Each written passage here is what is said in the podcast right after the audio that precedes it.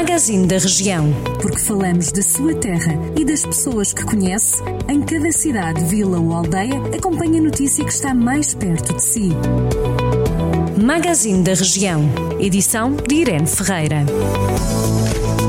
A Federação Portuguesa de Natação distinguiu as instalações desportivas das piscinas municipais de Viseu com o selo de qualidade Portugal a Nadar Seguro.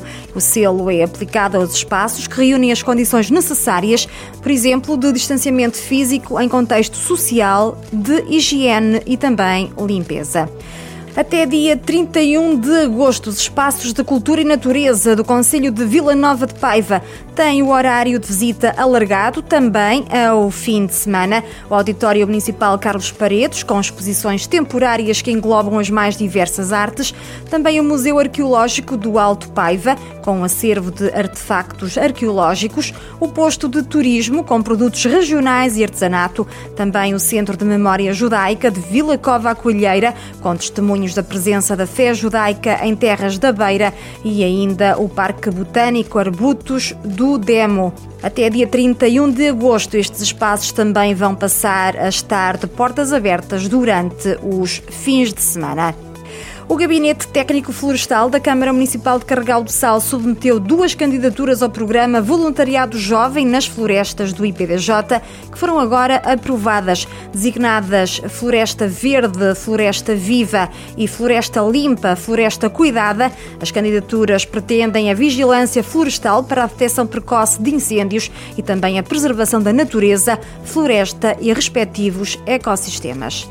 Moimenta da Beira recebeu o galardão de município amigo do desporto pela Associação Portuguesa de Gestão do Desporto. A distinção traduz o reconhecimento público pelas boas práticas implementadas pela autarquia no contexto de um dos propósitos primordiais do programa, ou seja, estimular as autarquias a promover a atividade física, melhorar a qualidade dos eventos desportivos e também dinamizar a programação nesta área. Já em São Pedro do Sul, o Bibliomóvel retomou o circuito, levando os livros a toda a comunidade que vive nas localidades mais afastadas da sede do Conselho. A Biblioteca Itinerante Municipal tem como objetivo levar cultura aos utilizadores e promover os hábitos de leitura junto da população.